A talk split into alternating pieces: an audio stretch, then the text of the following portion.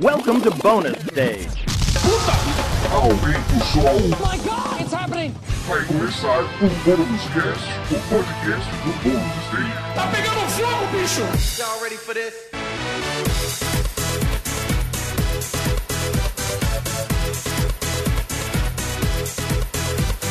Sejam muito bem-vindos a mais uma edição do Bônus Cast, o podcast do Bônus Stage sobre cultura pop em tempos de quarentena.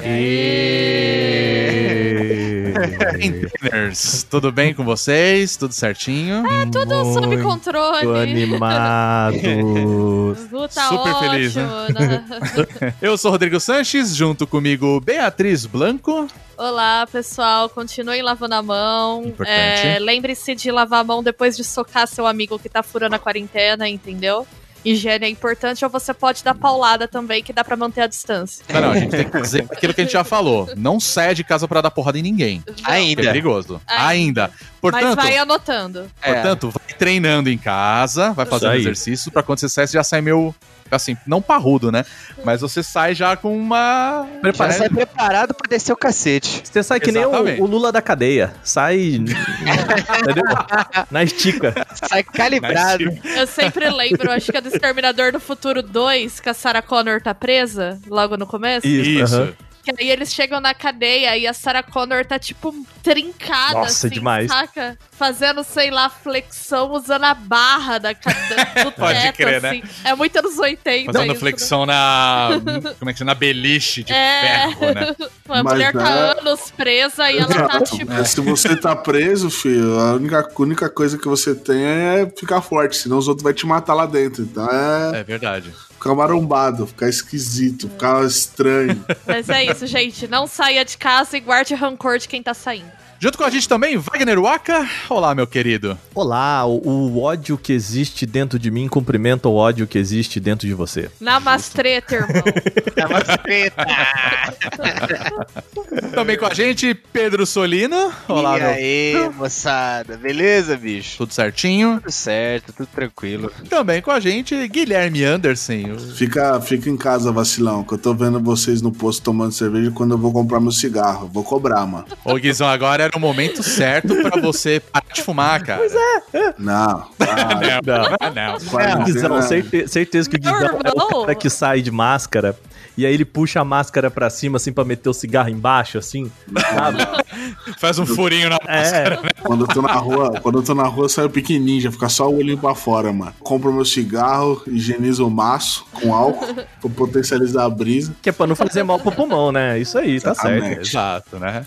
Isso aí, justo. Mas eu não condeno, não, quem tá fumando. Porque, assim, essa é uma situação que tá tão estressante que dá pra começar a fumar nela. Não você cogitar. É verdade. Mas em tempos de quarentena a gente sabe que tá embaçado, né? Então evita aí, todo mundo curte uma cervejinha também, que é legal, mas fica bebendo, enchendo caneco aí em casa. Cuidado, né, galera? A chance de te dar uma pedra no rim é grande, você vai ter que ir pro hospital, não vai Isso ter. é o que Mano, eu pelo amor penso, de Deus. gente. Imagina tu ir pro hospital com pedra no rim, que é uma experiência, assim, que eu já tive, não recomendo. Eu também já tive E não aí, recomendo. tu, ainda no hospital, que é um ambiente de exposição, então bebam muita água, lavem a mão, é, tentem educar com muita paciência o vacilão que tá saindo. Se não funcionar, o caderninho do rancor tá aí, já sabe. Death Note tá aí pra isso, né? É isso, é o Death Note da quarentena, velho. Rancor Note. nome de todo mundo. Mas eu, ti- Note. quando eu era adolescente, eu tinha um Death Note que eu colei na capa dele, Vacilo Note, assim. Aí eu ficava. Boa. Muito bem, já que nós estamos em tempos de quarentena, a gente vai falar no nosso tradicional episódio sobre indicações, Uau. que é um bate-papo É sobre o isso. que nós estamos assistindo, o que nós estamos jogando, o que nós estamos lendo. O Wagner, eu tô ligado que ele é o cara da, da culinária, mas eu sei que você não ia falar hoje de programa de culinária, né? Não, Ele cara? vai falar de Cooking Mama. é, um, é um jogo pra cozinhar, né? Não, É, brincadeira. Não, eu assim, eu até tô, tô na abstinência aqui, precisando de nossos programas de culinária, mas a gente resolveu, né, consumir outras coisas. E o que eu quero trazer aqui hoje é um jogo chamado Time Lie, né? Não Timeline, tá? Embora o jogo no, no comecinho lá ele, ele faça um tracinho entre o pontinho do i e a bundinha do e ali, meio que dando essa ideia de timeline, mas é timeline, né? Que seria o tempo que mente, vamos assim dizer, né? Nossa, eu gostei muito. Eu vou dar essa aula de tipografia pros meus alunos. Oh. Gente, a bundinha do E e o pontinho do... O que, que é serifa? possível. É, quando a bundinha do E sai um pouquinho assim, sabe? Meu, eu vou muito explicar assim agora. E é o seguinte, assim, esse Timeline é um jogo que foi lançado é, no último dia, se não me engano, no último dia 22. E ele foi produzido por um estúdio chamado Unique Studio, estúdio tailandês e independente, muito bacana. Seis pessoas fizeram o jogo. Bacana. Cara, e, e a ideia dele é o seguinte: sabe o Monument Valley? A- Uhum. Aquele joguinho que ficou famoso, né? Que trabalha com perspectiva. Ele tem uma pegada visual do Monument Valley, então é aquele espaço meio onírico de umas plataformas, assim, meio Escher e tal, né? Só que ele Uhum. não trabalha com essa brincadeira de proporção é, que é, né, o, o que caracteriza muito o Escher, né? Eu ia te perguntar isso agora, se ele tinha a ver também com essa pegada da perspectiva da visão ali e Não, tal. não, não. Não tem, então. Não tem essa relação de perspectiva. O grande, né, a grande mecânica, né, o gimmick do jogo é essa relação de timeline mesmo. Então é o seguinte, você controla uma personagem, uma menina e o gatinho dela, né? Que já, assim, a hora que tem o gatinho, já sobe o jogo lá em cima. Aham. A ideia dele é que, assim, a menina, ela entra numa sala e ela cria uma ideia do que ela vai fazer adiante. Tipo o Katana Zero, sabe? Aquela brincadeira, Sim. assim, de que ela vai pensar no que ela vai fazer antes de realizar a ação. Sim. Então, no começo, ela meio que coloca a mão na cabeça, assim, tipo, nossa, deixa eu pensar. E aí você cria a timeline do que ela vai fazer durante essa sala. Eu lembro muito de Transistor também. Sim. Que tinha isso. É, ele lembra um pouquinho. Lembra um pouquinho, sim, Bia. É, eu acho que tem até uma inspiração, assim. E é muito legal, porque você tem toda uma timeline, né? um- uma sequência que você pode passar pra frente e pra trás. E você fala pra personagem onde ela vai estar em cada ponto. Obviamente você não precisa é, colocar cada pontinho, então você fala assim: eu quero que a personagem, você clica lá e a personagem vai, e ele toma o tempo da timeline da personagem até lá, de fazer uma ação. Simples assim. E aí você fala, putz, ok, não deu certo, volta e experimenta outras coisas. O legal é que os inimigos e o ambiente, ele sempre tem uma mesma, né, uma mesma rotina. Então a ideia é você passar por aquele ambiente usando essas rotinas a seu favor. Entendeu? Indo e voltando de acordo com o que te ajuda a passar essa, essa fase. Aham. Até certo ponto ele é bem simples. Eu acho que isso não é, não é bem uma novidade, essa ideia de brincar com timelines, mas o que eu acho que ele faz muito bem é fazer isso com vários elementos ao mesmo tempo. Então você não só controla o que a menina vai fazer, como o que o gatinho também vai fazer ao mesmo Uhum. tempo nessa timeline e você tem que coordenar os dois para que os dois consigam chegar do outro lado vivo e, e tranquilo, porque tem robôs que que são sentinelas, assim, sabe aquele sentinela mesmo, bem clássico de jogos, assim, de estratégia, que ele... é, A visão dele é delimitada por um cone de, de luz, assim, que se passar por você te pega, sabe? Essas coisas assim. Uhum. Uhum. E aí a ideia, por exemplo, o gatinho ele pode miar e se esconder entre nas canaletas de ventilação. Por exemplo, se tem um, um carinho, um robozinho que vai passar, vai estar onde você precisa passar, você joga o gatinho atrás do robô, faz ele miar, o robô vai virar e olhar. Enquanto ele olha e vira, você coordena a menina pra passar naquele segundo. E assim, é muito legal. Porque, tipo, Uhum. depois que você coordena toda, todo o ambiente e eles chegam lá do outro lado, você dá o play na, na sequência inteira, como se o personagem estivesse fazendo naquele momento, entendeu? Então ele volta tudo e mostra pra você a sequência como você coordenou, sacou? Uhum. Tipo, como ela, ela tá fazendo de fato. E é muito legal, porque a hora que você vê, assim, aí você vê, nossa, o gatinho chamou aqui, ela passou e tal.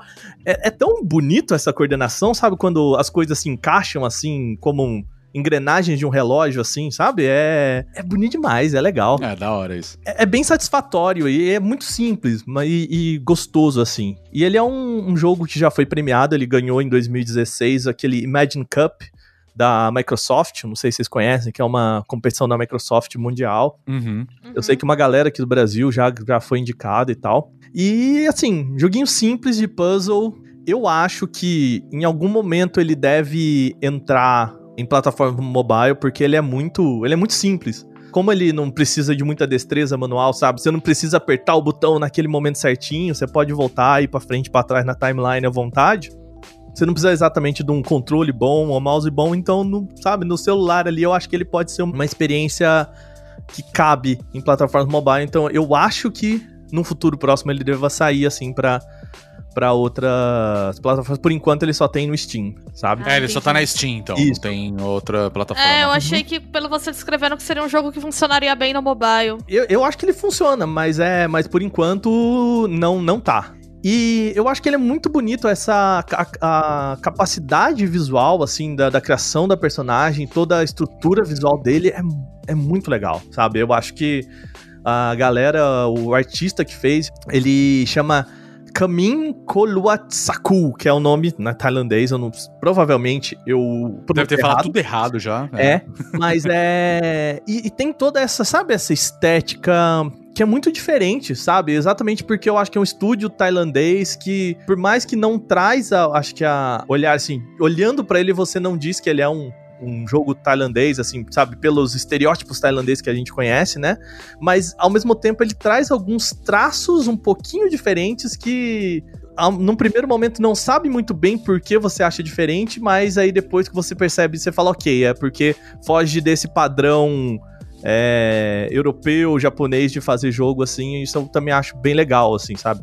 É, Quando você vê assim, a estética que eles criaram e tal, é, tem algumas coisinhas um pouquinho diferentes, alguns detalhes, como os olhos da menina, né? Que ele não é aquele anime japonês, sabe? Que eles fazem aqueles olhões grandes assim Sim, sim. mas uma estética mais longitudinal, mais, assim, sudeste asiático, sabe? Você percebe que é, é um pouquinho diferente, tem esses, esses alguns traços assim.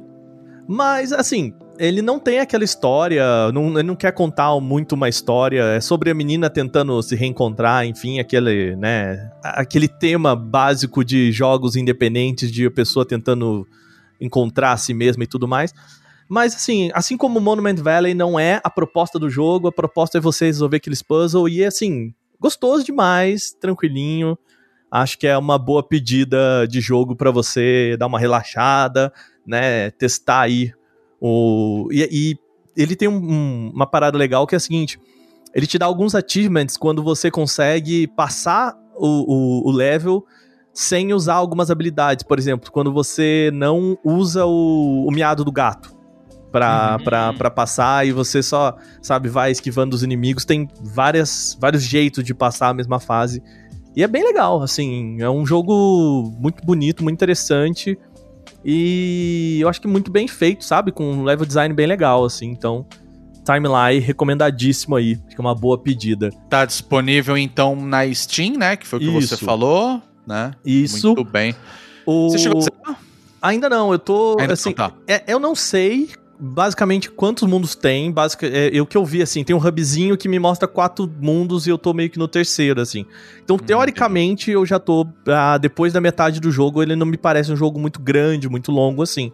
Aham. E ele tá com preço até legal no Steam. 33 reais agora, até o dia 27 de maio.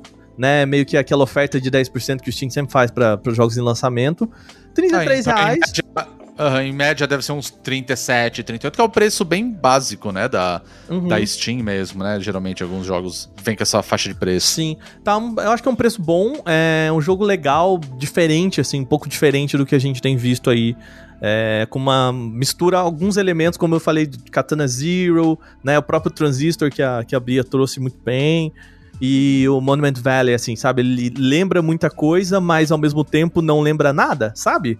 Eu acho que quando um jogo faz isso, eu acho que ele faz muito bem. Legal. E é isso. Muito bem. Timeline, né, escreve Timeline e apaga o último N, tá tudo certo. É aula de tipografia aí, né, Bia? Aula de É. tipografia. É isso que você tá falando. Depois dá uma olhada, Bia, na, na- no logo. Eu achei bem legal isso. Eu chamo o, a, a serifa de o rabinho da letra. O rabinho da letra. Não, o Sim. rabinho da letra. O quê? E É o isso rabinho, né? É o que termina ali na bundinha. Tá tudo certo, Tá, gente. tá certo, Certíssimo, é. Cara, que insuportável. Tem três designers no podcast.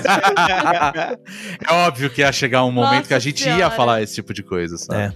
É. Esse agora é o Logocast, o seu podcast Nossa. sobre logo. Hoje o assunto é a famosa fonte Helvética. Ai, meu Deus, já me deu ódio. Nossa, de... já me deu até um gatinho aqui, ó. Deu um gatinho. Deu um gatinho aqui.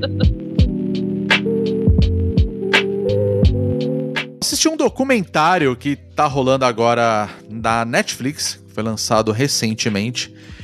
Ele se chama Maior Viagem, uma aventura psicodélica. Lá fora o nome original é Have a Good Trip, Ô, né? Rodrigo, você tá ligado que você já falou o nome errado, né? O quê? Mó viagem, meu. É, meu, Eu tá ligado, com meu? raiva só de ouvir agora. É. mas é isso, maior viagem, tipo, nada a ver o título, mas beleza. E ele é um documentário que, assim, na verdade, ele me pegou pelo trailer, porque sempre passa aquela prévia, né, na, na Netflix. E o que chama muita atenção desse documentário é que é- são vários atores, várias personalidades, né, principalmente da classe artística, falando sobre LSD, né, na verdade, a galera tomando ácido e falando das suas experiências, e eu fiquei interessado no que, que eles iam ficar falando sobre isso, não apenas sobre isso, mas sobre o lance do uso de drogas, né, de, Uhum. de forma recreativa e tudo mais. Então, assim, já pra começar, já vou começar a extrapolar. Cara, eu achei o documentário bem ruim, pra falar a verdade. Ai, obrigada. Rodrigo, Eu eu, achei ele bem ruim. eu posso fazer ruim. uma pergunta que é, é Por meio que analogia, assim. É tipo quando você chega numa balada, numa festa de aniversário, sei lá, todo mundo tá muito doido e você Hum. não tá no mesmo grau? É tipo isso. É mais ou menos isso, É, mas na verdade eu acho que ele se difere um pouquinho assim. Sabe quando você faz um rolê e aí você fica muito louco e tal, e aí rolam várias coisas no rolê, e aí você fala, cara, foi do caralho, foi muito engraçado, cara, só quem tava lá. Aí quando você vai contar, todo mundo fica com aquela cara de. Ah, que legal. que você bosta. correu na praia pelada. Ah, da que hora. bosta. É, é isso. É isso. É basicamente isso. Ô, ô, Wagner, pra usar a sua analogia, é quando você chega, sabe? Eu senti esse documentário assim, é um rolê aqui no Baixo Pinheiros, aqui em São Paulo. É, ou na. Vila Madalena. É tipo você chegar na mercearia São Pedro, Aham. tá todo mundo lá, todos os artistinhas lá falando, porra, teve um dia que eu fiquei muito louco, bicho. Aí conta uma história bem sem graça, aí você fica lá, pô, legal, você é muito louco, parabéns. Pra quem é de São meu, Paulo, Lembra daquela festa do. YouPix lá de mil- 2003? lembra que os blogs era tudo nossa, coisa nova, super nossa, que ele já fica muito louco. Sim, é, esse isso. documentário ele é um rolê errado na Praça Roosevelt. Exato. É isso. É isso. Eu consigo Obrigado. É visualizar bem, assim. É, Sim, já que a gente viu pra não só detonar, ele tem uma premissa interessante. ele que é tem. abordar drogas, uso de drogas, uso recreativo de drogas, de uma maneira que não é. Ele começa mostrando aqueles vídeos lá educativos que rolam nos Estados Unidos, que é terrorismo puro. Sim, só que tem um detalhe. É, aqui no Brasil é a dança do Proerd, né? E eles querem. Exato. Só que assim, todos esses vídeos, eles são recriados com boa parte dos atores que falam é, sobre aí o uso de LSD. né? Essa histeria, né? Esse Sim. sentimento. esse- Eles falam assim: vamos falar de droga de uma perspectiva realista, falando que sim, tem riscos, né? E vamos falar de uso seguro de drogas. Então, assim, eu achei essa premissa legal. Falei, poxa, interessante. Uhum. Só que se per... eu achei que se perde nas historinhas e eu achei que eles dão umas passadas de pano. A parte interessante que assim mostra no trailer, inclusive, é o fato que assim tem muita gente famosa falando sobre, ah, assim, eu já usei LSD e foi essa a minha experiência. E aí você pensa assim, cara, eles vão falar da experiência deles usando e provavelmente vão destrinchar o, o lance do o que é o, o ácido, o que, que é o LSD. Porque tem uns cientistas, uns médicos. Tem cientistas que, falam aparecem. também. Só que assim, o documentário acaba sendo um, um grande rolê no bar com uma galera falando. Ah, então, a primeira vez que eu usei LSD foi assim, e os caras contando as histórias. Tipo, é legal, é engraçado. Então, tipo, você vê Sting falando sobre o uso da, da LSD, você vê a, a Carrie Fisher falando, Aham. né? Então, assim, tem- mano, tem uma galera, tem muita gente, tipo David Cross, o cara que era o Bill Kreutzmann, que é do. Eu nem sei se falei o nome dele certo, né? Que é do Grateful Dead, tá ligado? Você vê muita gente da classe artística falando da, do uso do, do ácido mesmo. Só que fica só nisso, tá ligado? É, eu acho que o problema é esse. Ele não, a parte educativa dele é fraca, e como eu falei, ele dá uma passada de pano numa coisa, por exemplo. Tem uma hora que eles falam sobre pessoas, sobre as histórias que todo mundo já deve ter ouvido, de uma Uhum. pessoa que usou ácido ou usou algum alucinógeno e pulou da janela. E aí eles falam, só que eles só falam disso, ironizam como se não acontecesse e bola pra frente. Mostra até um momento, eu não lembro o nome do cara agora, mas ele é um. Um artista. Ele faz stand-up comedy, né? Aham. E aí ele fala, pô, o que faz isso? É, que idiota, foda-se, é, assim- vai pular da janela e tal. A gente sabe que essas histórias acontecem, né? Pra pegar um exemplo da classe artística, o filho do Nick Cave morreu assim. Né? Pois ele, é, né? Ele pulou de um penhasco. Então, eu acho que também é muito complicado e eu acho que isso depois contra, porque eu acho que poderia ser um bom documentário para falar sobre uso recreativo de drogas e uso seguro e sobre controle de danos, que são coisas muito interessantes que a gente não vê falar porque droga é um baita tabu, Uhum. mas eles se perdem no momento em que eles, assim, dão uma passada de pano pros riscos reais. Por que não botar uma sessão abordando, falando de fato, tem pessoas que sofrem acidentes usando LSD. Uhum. O que, que a gente faz pra minimizar isso, né? Eles até falam sobre, ah, controla seu ambiente, controla onde você tá, mas eu acho que dá, tratar uma coisa que é uma ocorrência real com uma risadinha, eu acho que não é legal, assim. Então, é, eu me senti vendo, por conta desse tom, como uma coisa, é isso, um rolê que tá todo mundo fazendo apologia de ser louco, É. e tem É, pouca é crítica em relação a isso. Sabe aquela tirinha? Não sei se vocês já viram o meme, que a menina tá falando assim pra mãe. Mas, mãe, maconha cura câncer. E aí ela fala, mas filha, você não tem câncer. Uhum. Eu me senti meio Caralho, velho. que bosta. É, tipo, meio isso, sabe? É, Bi- até de mau gosto, sabe? Sei É. lá. Ô, Bi e Rodrigo, assim, é, Um, um negócio. Não sei se vocês viram nesse documentário, né? Ah, depois que, que a gente assistiu aqui em casa o Máfia dos Tigres, é, por causa de um, é, de um trabalho pro Canaltech, eu fui assistir aquele Condenados pela Mídia. Né, Ah, rapidinho. eu tô louca pra ver. Então, é, é legal, bacana. Só que o que ele me passa é uma. É, é meio que. Depois você assiste, então, Bia, que a gente pode até trazer aqui pro, pro podcast e a gente meio que discute a, o, o documentário, mas assim, que não é agora que eu vou falar sobre ele. Mas sobre um panorama, assim, dos, desses documentários Netflix que eles estão querendo pegar o público pelo absurdo do absurdo, sabe? É. Eu tô, eu tô com incômodo, então vou aproveitar e vou dividir aqui também. Eu gosto muito de documentários sobre crime, porque eu gosto de estudar a questão do crime, Uhum. do ponto de vista de entender a psicologia do crime como fenômeno social, né? Eu acho muito interessante você estudar porque que teve um boom de serial killers nos anos 70, que é bem uma época que tem uma série de questões culturais e econômicas nos Estados Unidos. Aham. Quando o documentário tem essa pegada, eu acho legal, mas eu comecei a sentir o incômodo de abrir a minha home da Netflix e sentir um monte de documentário sensacionalista pra caramba sobre crime que é feito pra entretenimento e eu não gosto. É. Sabe quando você percebe que tem um algoritmo aí gerando documentários sobre atrocidades sobre gente que morreu de formas horríveis? E é uma coisa pra entreter, assim, é uma pegada meio sensacionalista que tá começando a me incomodar. Então, se eu falar isso do absurdo, eu tô sentindo isso também em relação ao nicho de documentário que eu curto, saca? Uhum. Até porque até o, o Máfia dos Tigres, assim, ele, tipo, ele conta uma história muito interessante, né? Eu até depois que assisti, eu fui assistir aquele episódio com o John McHale, que ele entrevista o- a galera do documentário hoje em dia, né? Tanto Cara, eu que ia te perguntar isso. O que, que você achou desse último episódio aí? de extremo mau gosto, sabe? Obrigado. Porque, Obrigado. assim, cara, é, até a hora que, o ponto que o documentário se propõe a ser uma, né, um- uma análise investigativa e, de certa forma, pra manter essa objetividade, ele ainda se aproveita de, ó, eu, eu tô afastado, eu não vou me meter, eu não vou fazer uma análise crítica aqui, então eu só tô expondo fatos e a análise crítica fica pro meu espectador. Ok, isso é possível dentro da, do documentário. Ponto, né? Uhum. Eu não vou nem dizer se isso é bom ou é ruim pro documentário, mas é é um argumento que o documentarista pode fazer, né? Sim. Assim como, por outro lado, sei lá, como Democracia em Vertigem, que, beleza, eu quero fazer uma... A proposta aqui é fazer uma análise crítica, né? São duas, dois Sim, jeitos sim. de fazer documentário. É, é um documentário pessoal, né? É. Ela tá falando da jornada pessoal dela. Isso. Aí vem o John McHale e faz entrevista com os caras, e o John McHale é um, é um humorista. É um, Né? é um humorista, exato. E aí ele começa a fazer piada. Então ele chega lá pro cara lá, o. o- sem dar spoiler, mas o. O, o segundo rei do, dos tigres, né? Vamos assim Ah, dizer. tá. E tá. aí a esposa dele tava grávida e tinha uma piadinha. O cara ele fazia uma piada escrota com a esposa dele.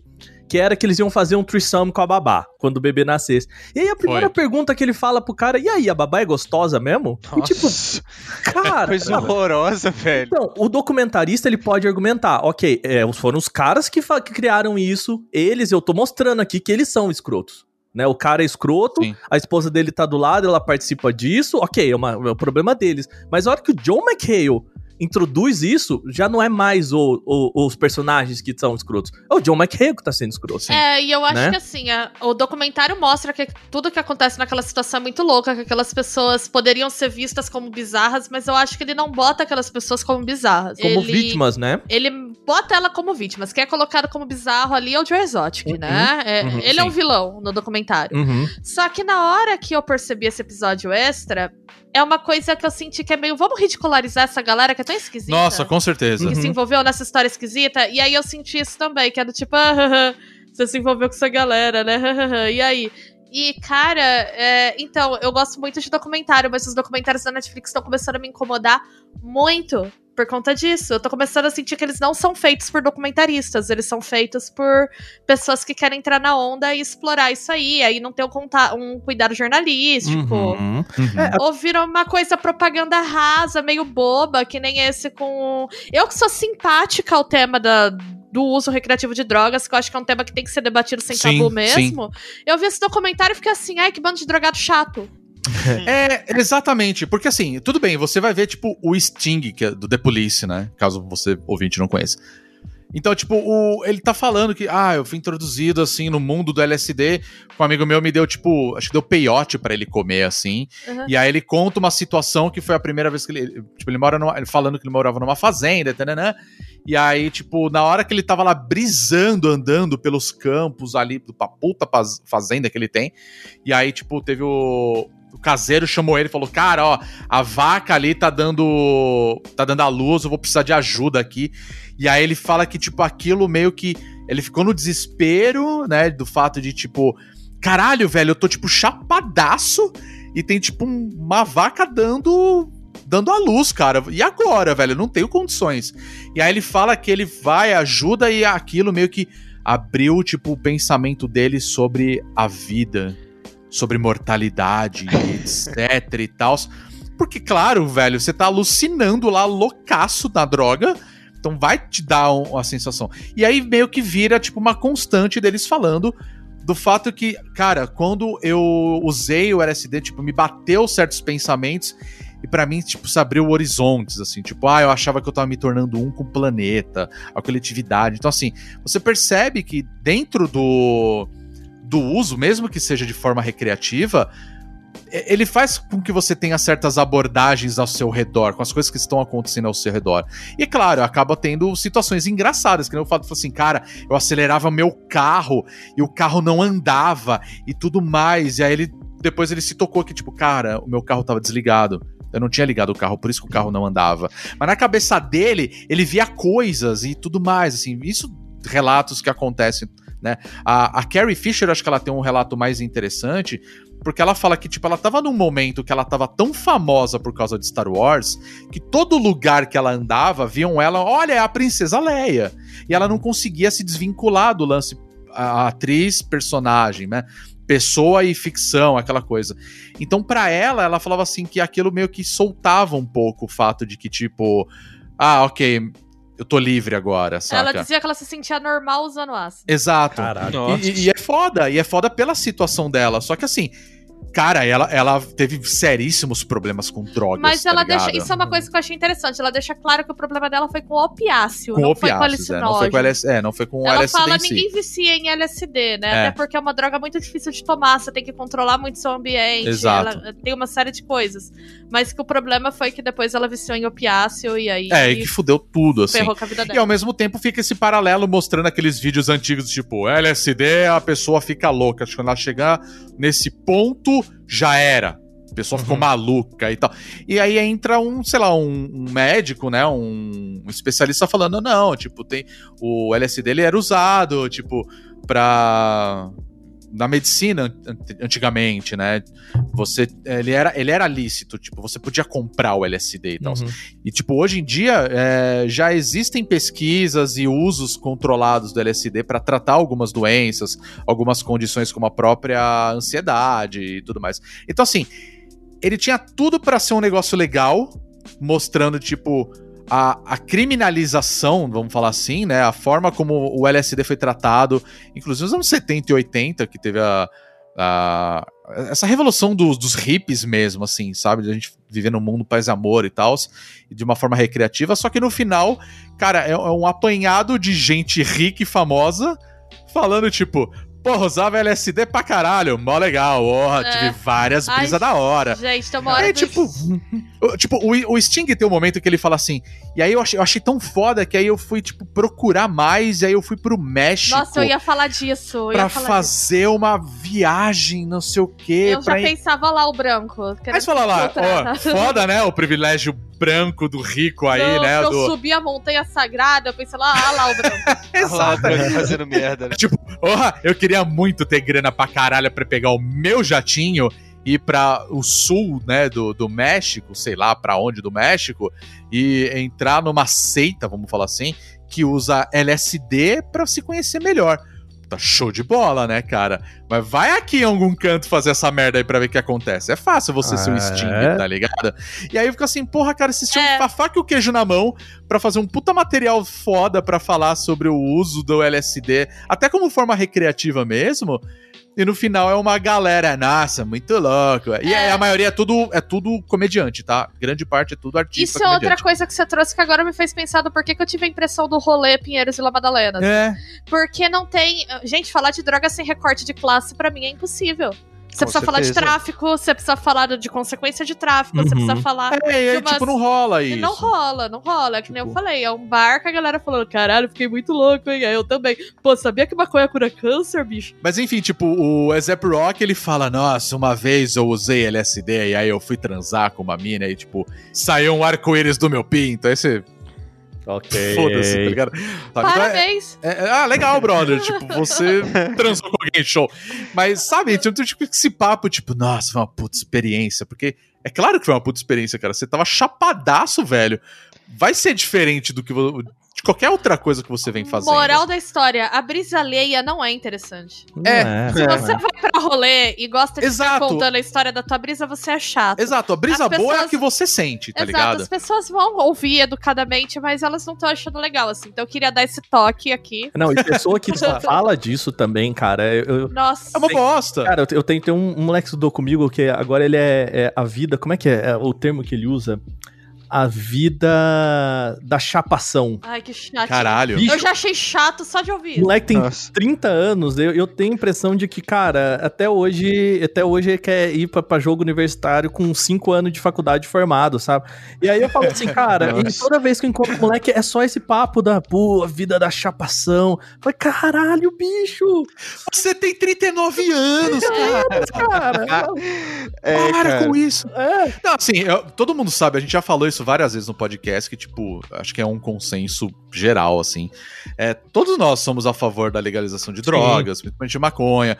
É, tem- é, esse lance de guerra às drogas a gente já falou que é uma grande bosta, uma grande balela e tudo mais, é bom né? pras drogas, elas ganham todo ano. É, Todo exatamente. ano elas estão ganhando e a gente celebrando a vitória das drogas novamente. Exatamente. Por sinal, parabéns, Exatamente. as drogas estão ganhando 2020 de novo, olha só. De novo, é, exato. Elas não perdem um ano, assim, cara. Não é uma questão de apologia, tipo, é isso aí, galera, vamos usar drogas, legal pra caralho. Não, não é isso. Até tipo, porque isso é uma chatice esse papo também. também, é, pra exato. caralho. Então, assim, é uma merda, saca? Tipo, esse negócio, esse discurso de é, vamos ficar aqui, tá? Vamos usar drogas. Tipo, que merda, tá ligado? Aí fica aparecendo aqueles, aqueles vídeos que os caras falam isso, aí depois entra um cientista falando. Você sabia que drogas matam? Tipo, maconha é a porta de entrada. É tipo, puta, sabe? Aí É. volta pra esse ciclo, sabe? De tipo. Mas tem que legalizar? Tem que... Então, assim, beleza, cara. Foi super interessante o fato dos caras gravarem um documentário sobre o lance do uso recreativo, histórias das pessoas que usaram drogas e tal. A premissa é boa. A premissa é boa, É só que a boa. execução é muito mal feita, assim, sabe? Então, assim, É muito do umbigo deles. é, assistam o documentário se você acha legal ver os artistas que você curte falando sobre eles usarem drogas. Porque é só isso, cara. Tipo, não te traz nenhuma informação legal. Não é nada sobre. Caralho, né? Puta, não conhecia esse bagulho do LSD. Tipo, você sai de lá sabendo absolutamente nada sobre LSD. Ou melhor, você sai sabendo que, tipo, mano, se você tomar, você vai ficar muito louco. Só isso, entendeu? É, É isso. tem uma partezinha muito superficial que fala que tem uso médico, mas é isso, tem uso médico. Ninguém É. detalha porque, como. Como que você faz isso, que status que estão as pesquisas, quem pode ser beneficiado, é tudo muito superficial. É, não mostra, a gente fala assim, cara, então, eu tô passando por um tratamento aqui e tal, assim, eu tô usando LSD porque isso tá me fazendo bem e tal. Não rola isso, sabe? A gente já viu vários outros materiais, assim, tipo, relacionado, por exemplo, a, a maconha, mas não a maconha o fumo, né? O, o fato da gente fumar maconha. Mas eu digo assim, é, hoje em dia já virou tipo um medicamento para pessoas que têm esclerose múltipla, Parkinson saca? também. Tipo, Parkinson e várias outras coisas, sabe? Tipo, Uhum. como uso medicinal. Então, assim, em vez dos caras mostrarem isso, que era o que eu tava. Tudo bem, acho que foi minha expectativa ali de. Era isso que eu tava esperando. Não, é tipo, é uma hora e meia de gente falando que "Ah, eu usei LSD, foi legal pra caralho. É, eu acho que o conteúdo, assim, científico, se você for somar no total, não dá 10 minutos. Não dá de 10 minutos, exato. E o resto é. Vê um vídeo no YouTube aí sobre o assunto que vai ter muito mais informação. É, pega um artigo científico qualquer e lê, sabe? É, acho que vale a pena. Vale a pena só se você gostar muito, sei lá, de The Police e você quer ver o Sting trocando ideia sobre drogas. Só. Bom, se você gosta de The Police, você já tá usando uma droga, né? Obrigada. Eu não vou falar nada. Os caras, não. Eu não vou falar nada. Eu não, eu não defendo a sua opinião, não. Pode parar com isso.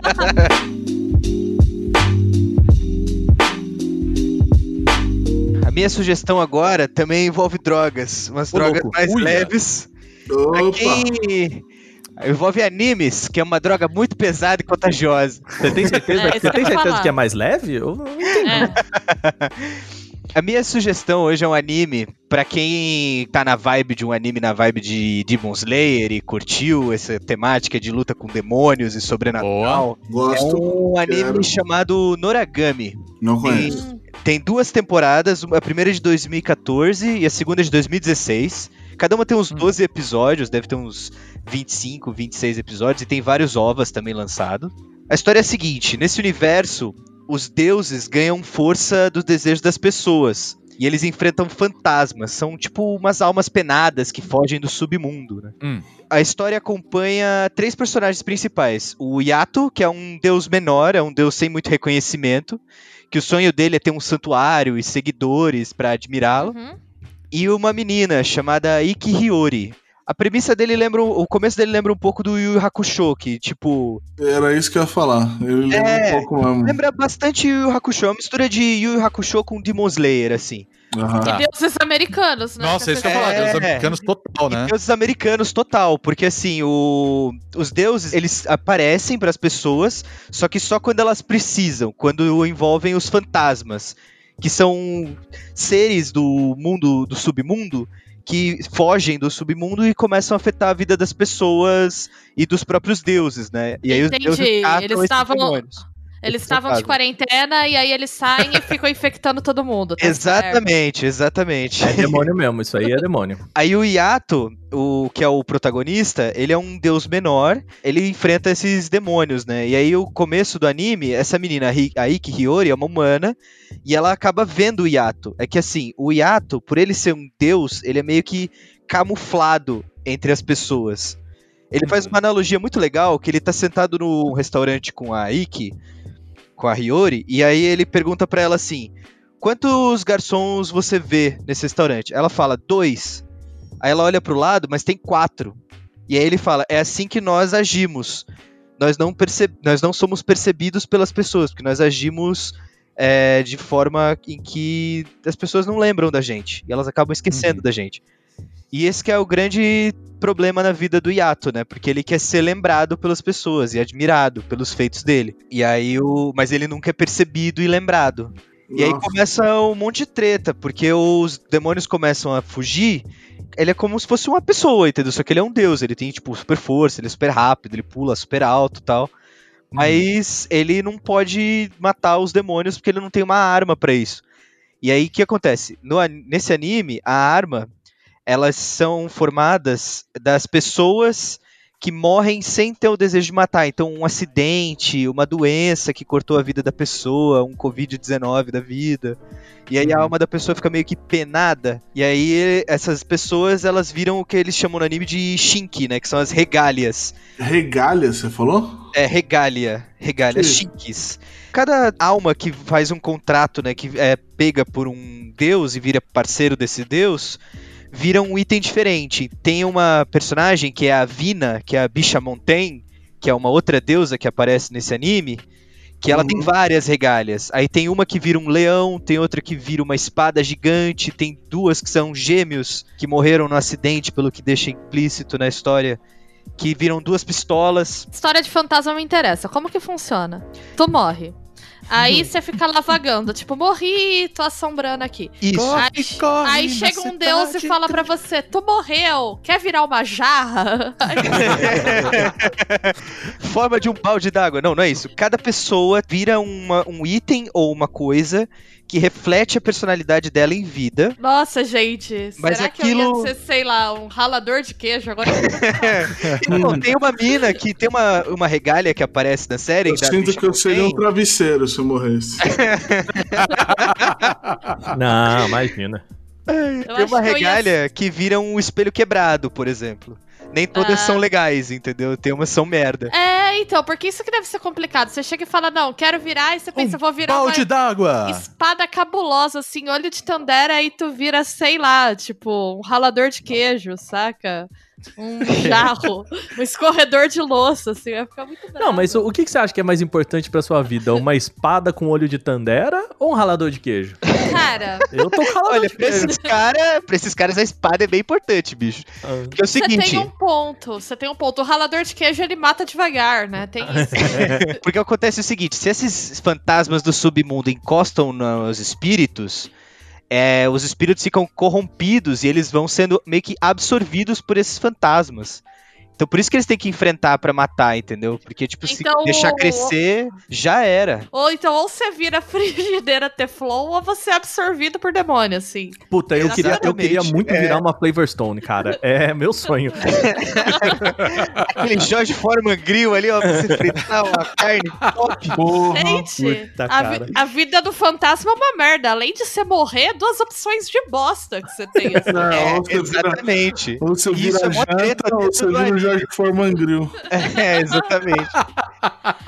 Isso é uma puta treta que acontece dentro do anime, porque o Yukine, né, que é a regalha do Yato, começa a entrar numa puta crise, né? Primeiro porque ele morreu e teve a vida dele cortada, e segundo porque, né, ele ele é obrigado a ser o, a arma do Yato, né? Então Mas isso começa aí- a criar uma puta crise nele, né? Ah, mas ele tem. O objeto preserva a alma. Então ele Preserva troca a alma. ideia. Sim, ele é uma pessoa e aí o deus dá o comando, tipo, ele fala o nome da espada, né, no caso, que é a Seki, né, que é o nome da espada que o Yukini vira, e aí o Aí você é Yukini um vira a espada. espada.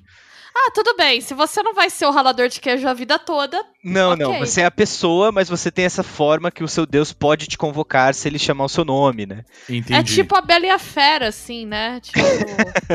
Hã?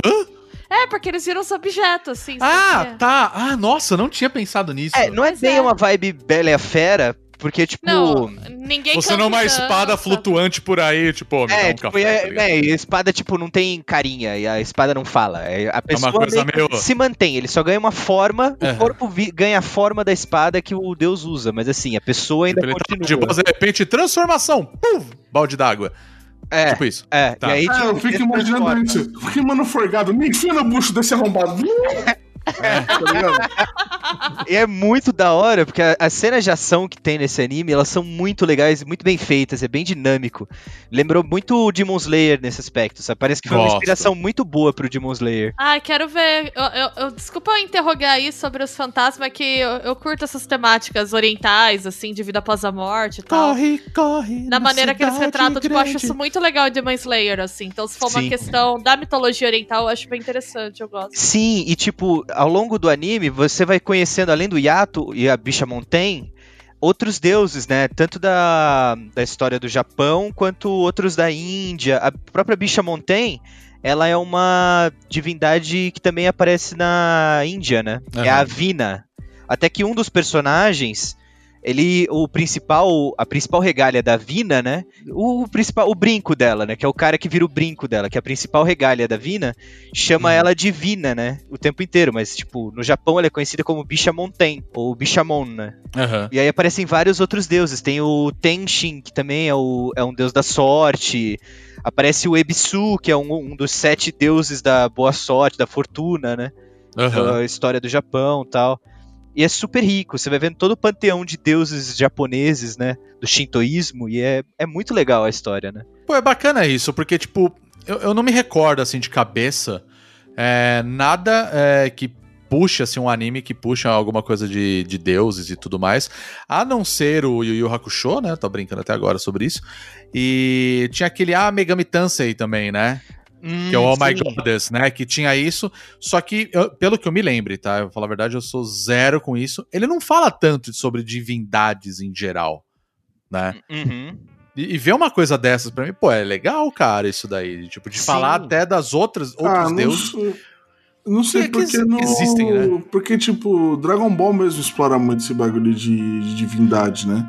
É, ele, ele explora, mas eu acho que. É, cara, mas é, é num sentido muito maluco o Dragon É, Ball. É, né, tipo, é que o Dragon ver, né? Ball, ele fala de divindade como a divindade.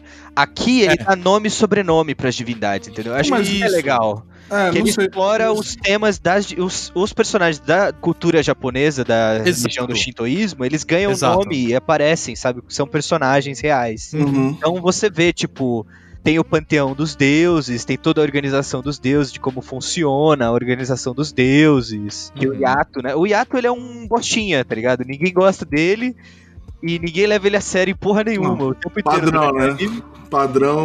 Como é que é, Shonen? Padrãozão Padrão shonen, shonen. padrãozão shonen. E aí ele vai ganhando espaço por conta da Hiyori, né? Que é a menina que ele conhece. Você falou de Yu Hakusho, então. No primeiro episódio, a Hiyori vê o Yato atravessando a rua pra salvar, fazer um trabalho dele lá, pra Uhum. salvar um gato. E aí ela é o quê? Atropelada por um Ah. ônibus. Caralho? E aí, Hum, só que o que acontece? Ela não morre, ela não morre, mas ela vai parar no hospital, óbvio, né? E aí ela descobre que ela ganhou um poder de, tipo, da alma dela sair do corpo. Então ela fica dormindo, ela fica inconsciente, o corpo físico dela. Quase Ah. uma projeção astral, então. Exatamente, uma projeção Legal. astral. E aí ela meio que ganha um rabo. Japão e suas bizarrices. Olha, eu tô falando que são drogas pesadas. Uhum. é bem isso. E aí esse rabo é meio que o link dela entre a alma e o espírito dela com o corpo físico dela. E nessa forma do espírito fora do corpo, ela consegue, ela ganha super força, super velocidade, super pulo e o caramba. E ela consegue lutar contra os fantasmas junto do Yato. Se ela encosta ou se ela é pega por um fantasma, ela começa a se corromper, corromper a alma igual o Yato, entendeu? Igual os Ah, demônios, saquei. igual os deuses, né? Que ficam corrompidos. Cara, eu tô, eu tô sentindo, sabe quando você vai jogar um jogo de tabuleiro e aí tem alguém explicando as regras pra você? E aí você sabe que a pessoa tá falando tudo certo, você tá absorvendo e assim se fala, mas eu acho que eu preciso É. assistir o episódio pra entender. Eu fico É. meio nessa É. também. Principalmente É a parte do rabo. É, é, é que o rabo é muito da Hiyori, assim, é um negócio muito dela. Só ela tem isso, porque ela ganha esse- É. essa habilidade. Que ela, mas é sobre espiritualidade bastante. Ele fala bastante sobre espiritualidade e fala muito sobre a vida após a morte, né? E sobre como os demônios influenciam as ações humanas, né? Sobre uma, é bem Hum. shintoísta o anime, né? De como os demônios estão à nossa volta, né? E é um anime super bem feito, assim, é super legal. Ele é tão. Esse É, anime é, bem isso- famoso. Isso eu achei bonito mesmo. Eu tava vendo umas imagens aqui na hora que você tá falando aqui. E, mano, ele realmente parece muito bonito mesmo. O anime é muito bem feito, assim, a animação é impecável. E é engraçado, porque esse, esse anime ele virou meio que meme na comunidade de animes e tal, da galera que fala sobre esses animes, Uhum. Porque ele tem duas temporadas de acho que 12 ou 13 episódios cada. Uhum. E a terceira temporada, aparentemente, nunca vai sair. Nunca vai ter a terceira temporada de Noragon. Ah, é? É tipo Ah, Half-Life entendi. 3 dos animes. Nunca Mas- vai ter a terceira temporada. A história é boa e vale a pena assistir, então. Sim, tipo, as duas temporadas, cada uma tem um arco e, se resolve ali. Ah, ok, ok. Ah, Mas tipo, legal. você vê que tem pano pra manga pra muito mais coisa, tá ligado? Muito mais coisa. Esse anime é uma adaptação de mangá. E ele acaba mais ou menos no 38 do mangá. Uhum. E atualmente tá no 88. O último que eu vi era o 88. Ah, o mangá ele continua. Tá, é isso que eu ia continua. perguntar. Ah, então eu ia já, já tava pensando, ah, é um mangá curto, então. Mas não, tipo, tem coisa pra caramba, então, né? No mangá, Tem, né? tem. E assim, pelo que eu Hum. dei uma pesquisada depois que eu terminei de ver o anime, o mangá não tá assim nem perto de acabar. Caraca. Ah, Mangá- então Mas é muito louco longo. isso, né? Porque eu tava. Eu, eu comecei, vocês vão dar risada. Eu tô assistindo Full Metal Alchemist agora, né? Aleluia, né? É, tipo, é uma dívida muito antiga comigo mesmo, sabe? Porque eu falei, um dia eu vou assistir e, enfim, e aí, assim, eu tô assistindo Brotherhood.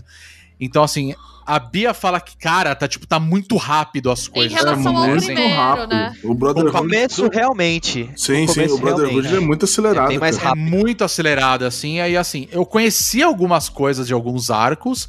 Algumas, eu, tipo, não ligo pra spoiler de Fullmetal Alchemist. E eu falava, Bia, me explica isso daqui, é isso mesmo? Ela falou, nossa, isso aqui tá...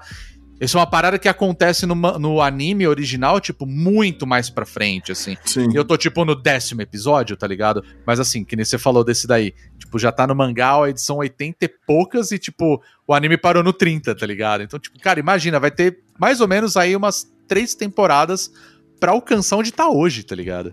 E onde que a gente consegue encontrar Noragami pra assistir? Infelizmente não está disponível em meios legais no Brasil, mas tem um sitezinho aí que eu poderia recomendar para assistir. Ele foi distribuído no ocidente pela Funimation, e a Funimation infelizmente não tem presença no Brasil para Que distribuição. É Então junto de disponível outros aí animes. na biblioteca do Paulo Coelho, é isso, né? Exato, a locadora Exato. do Paulo Coelho, né? Exatamente, lá no, Pode alugar a hora que você quiser. lá no navio do Jack Sparrow tá disponível. Onde encontrar? Vocês que lutem, né, gente? Ai, é, gente. se Nassau. Vá pra Nassau. Nassau. Vá pra Nassau. Fala sobre meios alternativos de circulação. Exato. Exatamente. Não pode, mas se quiser pode, entendeu? Exatamente. Não pode, mas ninguém aqui vai fiscalizar nada. Então. Exatamente.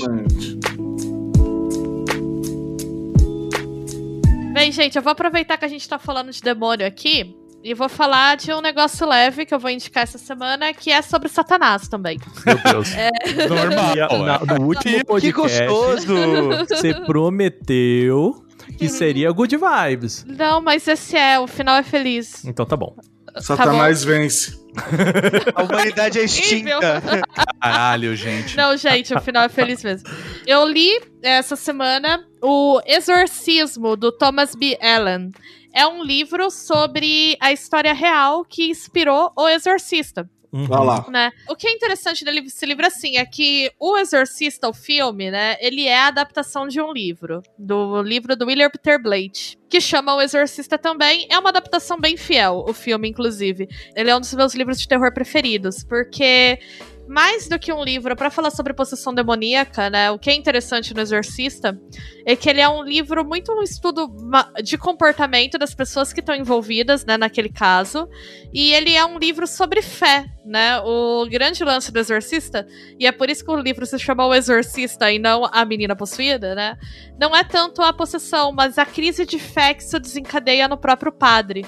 Porque o padre, que é o padre mais jovem, né? O Carras, que é o exorcista, não sei nem se eu pronunciei direito, que faz tempo que eu vi o filme. Uhum. Ele é um padre que não acredita no demônio, né? Ele acha que isso é uma coisa muito antiga. E ele tem uma questão da fé religiosa mesmo, assim, de duvidar da opção que ele fez na vida. Uhum. E quando ele é confrontado com o exorcismo, ele é obrigado a reviver toda a educação da católica dele no extremo, assim, né? A tomar uma decisão muito rápida se ele é, acredita nisso ou não. Uhum. Eu acho um livro muito bonito, muito bem escrito, assim, sobre relações humanas, sobre ódio, sobre fé. Apesar do lado terror sensacionalista da- do- das imagens fortes que acabam fazendo mais Ah, sucesso tem- no filme. Tem fotinha? Tem fotinha? Não, não tem. Ah, não tem. Mas a imagem o É. quê? É des- descritivo, é isso, né? Tá? É, o livro é muito gráfico, Uhum. né? O livro O Exorcista é muito gráfico. Tudo que tem no filme tá no livro, tá, gente? Não, Ah, ok. nada é inventado no filme, Eu fico né? imaginando assim, foi naquele momento que ela virou o pescoço, as mãos foram pra trás, e lá, lá, sabe? Tipo umas coisinhas dessas assim. Eu acho que as coisas mais chocantes do livro são as questões que envolvem sexo. Eita. Mais até do que violência, né? Uhum. Que é uma cena do filme que é bem famosa, Uhum. que é bem gráfica, né? E no livro ele fala disso e ele vai contextualizar com uma série de outras coisas que acontecem assim. Tem até uma discussão se a garota sofria, né? A menina sofreu abuso sexual em algum ponto da vida dela ou não, assim.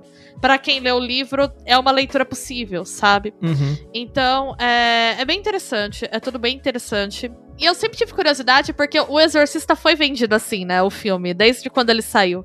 Ele é baseado numa história real, num exorcismo real, que na real foi de um garoto. E eu sempre tive vontade de ler.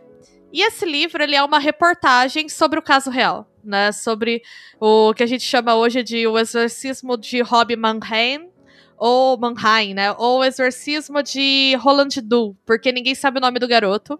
Isso não é revelado. tá? Bia, só, só de você contar, eu já tô me suando. Assim, é sério, é sério. Eu falei, mas nunca que eu Mano, eu tô com esse livro. trancado aqui, bicho. eu sou bem de boa com esse tipo de coisa e eu achei o livro assim é, pesado, né? Pesadinho. Mas ele é muito interessante porque, assim, eu, livros sobre relatos sobrenaturais é outro gênero que eu gosto, junto com livros sobre crimes reais. E o que eu acho chato quando você lê livros sobre o sobrenatural é que, em geral, tu percebe que é uma mentirada foda. Assim, Uhum. desculpa falar. Mas, assim, eu li os livros, a maior parte dos livros do casal Warren lá, que é o galera que deu, que inspirou. o- Ai, meu Deus, como que é? Annabelle? Annabelle. Annabelle e o outro filme. Invocação do Mal. Emily Rose? Invocação do Mal. Invocação do Mal. Pedro adora esse filme. Opa, Então, eu nem saí depois de cinco minutos de sessão por puro pavor. eu Gente, acredito em manifestações sobrenaturais até por conta da minha religião, tal, né? Eu tenho uma formação católica e hoje eu tô mais próxima do espiritismo, então eu acredito que essas coisas existam. Eu tenho esse viés, né? Eu não acredito em- em muita coisa que tá escrito nos livros dos Warren, porque é claramente romanceado, assim. Eles não dão fonte, eles não dão sobrenome de ninguém, eles contam os eventos do jeito que eles querem. Tem testemunha que tava nos eventos que fala que não foi bem daquela forma. E pra piorar, eles contratavam ghostwriters pra escrever os livros. Mas eu acho que aí o, o. Ghostwriter tá certo, Bia. Se é um negócio aí que envolve fantasma, capeta, Tem a ver, tem a tá ver. no tema. Que alguém faça essa piada. Quem pra falar melhor de fantasma do que um Ghostwriter, É, né? poxa. Tudo- Entendeu? Tudo bem, eu concordo com o local de fala aqui, porém. e eles ficam falando de 5 em 5 minutos no livro que é tudo verdade, que pra mim é a indicação mais clara de que é tudo mentira. Ah, sem né? Quando você fica falando, é verdade, é verdade, é verdade, é verdade esse bilhete, É sabe? verdade esse Eu bilhete. juro, eu juro que aconteceu. E, mano, ninguém tem sobrenome no livro deles. Isso é uma coisa que me irrita. O padre Davi. Davi o quê? Onde? Onde ele mora? Em que paróquia? Eu quero dados. Ué, mas o Eu quero sobrenome dele não é Davi? O nome padre? Eu sei, eu tô externando a minha revolta, mas é raro tu achar um livro de relato sobrenatural que você é ao mesmo tempo uma reportagem bem feita. Entendi. Esse aqui é uma reportagem muito bem feita. Aí, aí é que mora o perigo, né, Bia? Aí é que mora o perigo. Entendeu? Porque o que é interessante nele, ele começa falando: olha, eu sou um jornalista que sempre gostou dessa história, né? E o Thomas Bielen é um jornalista que escreveu pra National Geographic, assim, ele é um cara reconhecido. E ele fala: eu gosto muito dessa história porque eu tenho uma formação católica de jesuítas. Essa é uma história que os padres que fizeram o exorcismo eram padres jesuítas. Sempre procurei mais sobre ela. Até que, por uma série de eventos, né, ele conta, ele conseguiu ter contato com o padre que realizou o exorcismo originalmente, um dos padres, e com o diário completo, porque esses padres, um, um outro padre, eram três padres que ficaram envolvidos de maneira mais próxima. Ele escreveu o relato dia a dia de tudo que aconteceu para registro da igreja, e isso nunca vazou, e ele conseguiu esse documento, né? Ele tem o relato completo. O final do livro, inclusive, a primeira parte é a reportagem, a segunda parte é o, é o diário na íntegra. Então você lê exatamente o que o padre escreveu. Meu Deus. É, a única coisa que ele apagou foi o nome do menino, que ele fala, eu tenho o nome dele. Eu entrei em contato com ele pra fazer o livro, ele nunca retornou. Então eu pensei, ok, ele não quer falar, eu respeitei isso, eu nunca vou falar o nome. Ele Uau, fala, é, Perfeito. eu tenho, mas eu nunca vou falar, né? Eu achei isso legal. E realmente, eu pesquisei na internet o caso depois, o nome nunca vazou. Então esse é um segredo que eu achei legal, conseguiram manter e preservar a identidade do garoto. E aí ele vai contando a história. E o que, que é muito interessante, né? Não vou ficar falando toda a história. Ela é bem mais leve do que tá no filme, assim. É, boa parte das coisas que acontecem no filme não acontecem, né, nessa história. Mas é isso que eu ia falar, porque no filme. Tudo bem, eu não li o livro Exorcista, né? Aham, Mas. O filme. Quando eu era criança. aham. E aquilo me Que atormentou por muito apropriado, tempo. parabéns. É, obrigado, padrinho. Mas, é, cara, tem muita coisa lá que é, obviamente, muito exagerado e tal. Então- Eu acho que a graça era pra ser um filme de terror, pra assustar e as pessoas ficarem apavoradas mesmo, Uhum. entende? Eu imagino que no, no livro não vai ser tão assim. É, né? tudo que tá no filme tá no livro de ficção, tá? O livro Ah, O tá também, ele é Exorcista fiel, do William então. Peter Blatty, que ele conta aqui também que foi um cara que teve contato, né? Eu já vou chegar nisso. Mas ele teve contato com relatos, porque o que aconteceu? Essa história aconteceu em 48 e a igreja tentou abafar ela de todas as formas, porque a igreja não queria que fosse público que eles autorizaram o exorcismo. Hum, Porque é visto tá. como uma coisa muito medieval. né? Até hoje, dentro da igreja. A igreja católica reluta muito antes de autorizar um exorcismo. É, e você Porque tá é validando a existência do, do inimigo, né? Exatamente. Existem correntes no catolicismo moderno que não acreditam no diabo na forma que ele se manifesta no exorcismo, pra começar. Então tem isso, né? Não é todo mundo que é dentro do catolicismo que acredita no demônio dessa forma. E um segundo ponto é: você expõe muito a igreja. Pega o caso da Emily Rose, por exemplo, né? Que virou um outro filme baseado numa história real também, que é a história da Annelise Mitchell. A Annelise Mitchell morreu durante o exorcismo dela. E os padres foram processados. O exorcismo de Emily Rose, na verdade, ele é um filme de julgamento. Ele não é tanto um filme de exorcismo. É verdade, né? Ele é muito Sim. mais um drama de tribunal sobre os padres sendo julgados. Aí, Pedro, esse, esse eu vi, assistir. esse eu vi. E É é, com a atriz que faz. Dexter. É com a atriz que filme- faz Dexter. Esse filme, eu não eu ouvi o áudio original lá do exorcismo dela antes do bagulho e eu, eu jurei pra mim que eu nunca vi esse filme na minha vida. É pesado, tem na internet, mas eu não recomendo nem ver as fotos dela, que são bem chocantes, nem ver o áudio, assim. É. Eu já vi tudo, obviamente, porque eu era uma adolescente que, assim, que curtia essas bobeiras. Trevozinha. Adolescente demoníaca! Longe disso, gente, eu sempre tive muito medo, mas é, eu tinha um fascínio, assim, eu queria ver. Mas enfim, isso gerou um caso pra igreja que foi um caso jurídico, uma pessoa morreu. A igreja católica reluta muito antes de entrar no exorcismo. Esse de 48 foi super abafado, mas ele vazou pra um jornal católico de circulação local. E o William Peter Blake, que escreveu o livro, ele entrou em contato a partir desses boatos. E ele escreveu o livro inspirado muito de leve por essa história, né? Ele não tinha todos os detalhes, mas ele escreveu baseado nisso. Ele mudou a localização, de onde acontece e tal, e foi inspirado nisso. Mas ele romanceou muito, né? Muitas das coisas que acontecem lá não acontecem no livro. No livro, o que acontecem são manifestações assim. Tem 42 testemunhas esse caso, registradas Caralho. no documento da igreja, de pessoas que viram o garoto no estado que seria a possessão. Uhum. Então eles relatam que a cama tremia, que apareceram palavras escritas na pele dele. Ele realmente agia de uma forma que era diferente, né? Que não, não condizia, enfim. Só que o que é interessante é que esse livro, no final, ele tem uma parte que ele vai falando o que, que foi a fonte de tudo que ele coloca. E é capítulo por capítulo. Então, Caramba. capítulo 1. Na hora que o garoto fala isso, quem foi a minha fonte disso foi um dos padres que estavam presentes. Ele vai falando. Então, ele é um trabalho de reportagem muito bom. E ele não chega à conclusão, porque a grande pergunta desse caso até hoje é: esse garoto foi possuído mesmo ou não? Uhum. E é muito interessante, porque, por exemplo, um dos padres que tava lá e viu tudo, que é a principal fonte dele, ele fala que não. Ele fala, eu não acho que o menino tava possuído, eu acho que ele tinha uma doença psiquiátrica.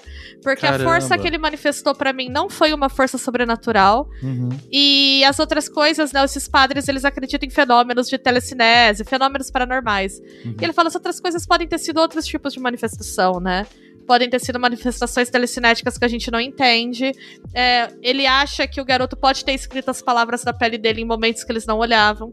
E eu achei o livro muito interessante por isso, porque ele é um trabalho de reportagem que não. O, o autor fala no começo, eu sou católico, né? Mas ele mesmo não toma conclusão, assim. Ele expõe os fatos e você decide se você acredita ou não na história.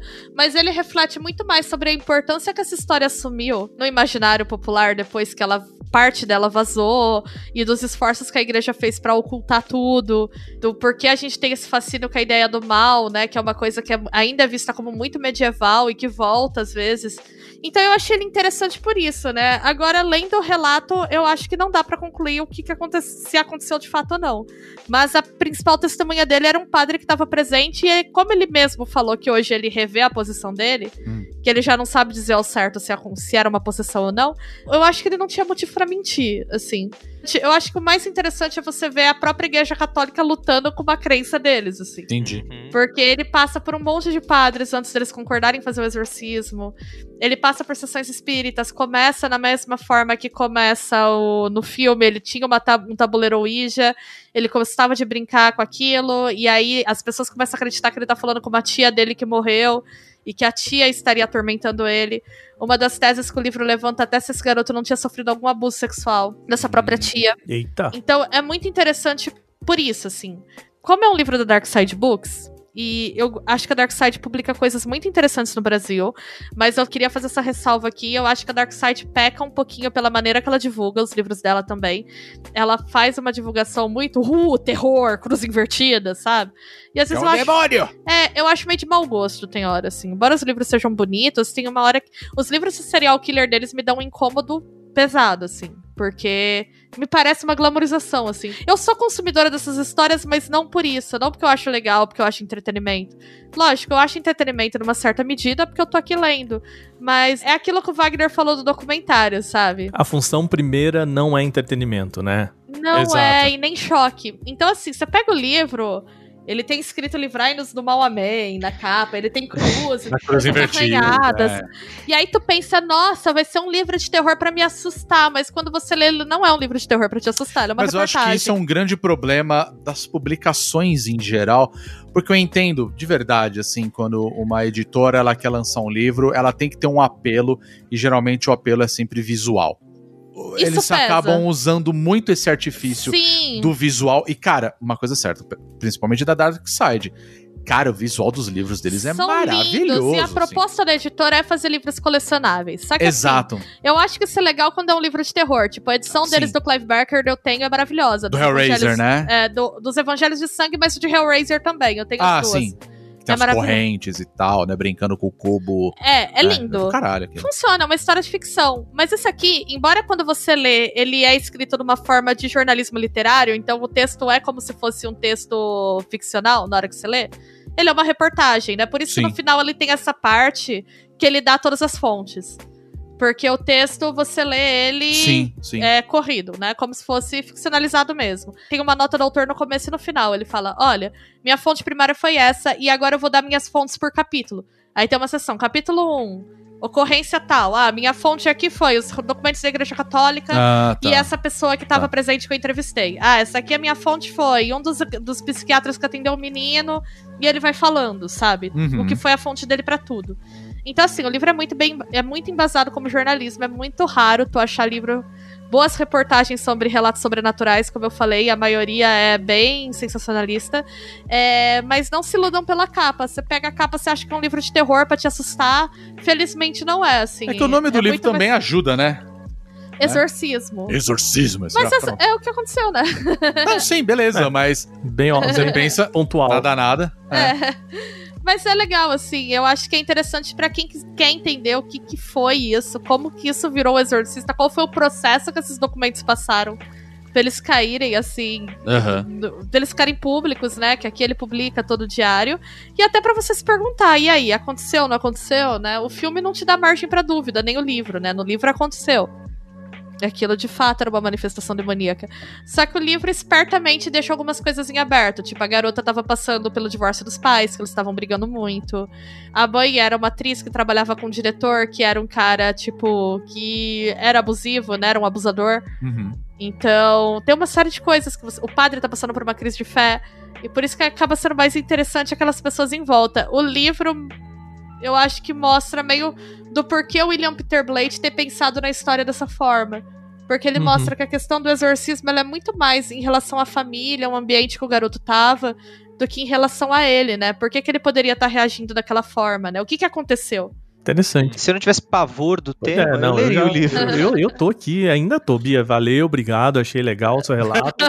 No bar você me conta mais, mas assim, não, não vou abrir.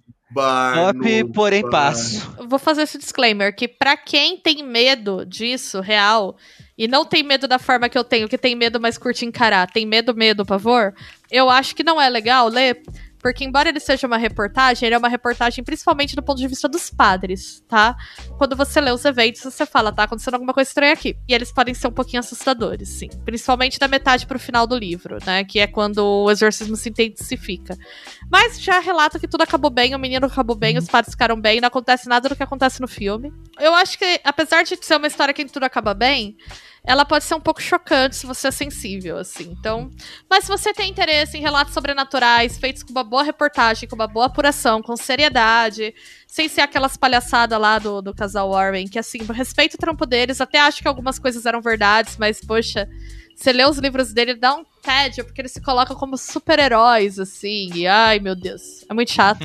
É, isso, mas isso no filme acontece também, né? No, Sim, sim. Eles Tem são muito. É, eles são muito. Puta, os. Os Avengers do, de Deus. É, porque quando o filme foi feito, os dois estavam vivos, né? Então, assim, Avengers meets Yu Yu Hakusho. né? eles fizeram muito dinheiro dessa história, né? Eu vou ler agora um que é baseado num relato da- de uma coisa que eles estavam envolvidos, que é o Amityville, né? Uhum. Eu agradeço, obrigado, mas agora, nesse momento, eu conto com o Guizão pra me deixar feliz, sem Nossa. na mão. Mas é isso, gente. Eu quero até ler Amityville porque eu tenho curiosidade, mas eu já sei que é uma reportagem cagada, assim. Esse aqui é uma reportagem boa, tá? Então, o exorci Exorcismo, só sem o O. Exorcismo, Thomas B. Allen, editora Dark Side. Leiam aí se vocês se interessam pelo sobrenatural e por boas reportagens. Aproveitando o ensejo do tema tranquilo, né? Do tema gostoso, Astral lá em cima, né? Envolve É. o, o ministro que foi demitido, eu vou envolve falar. o boleto vencido. Isso, eu vou falar de um jogo que eu tô jogando que chama Dead by Daylight. Ah, não, velho. Eu tava aqui, um- né? Não. é um Cadê o jogo- anime? Cadê a. Então. Cadê o HQ? É um jogo que ele, é- ele, ele, tem, ele tem, se eu não me engano, três ou quatro anos que ele foi lançado.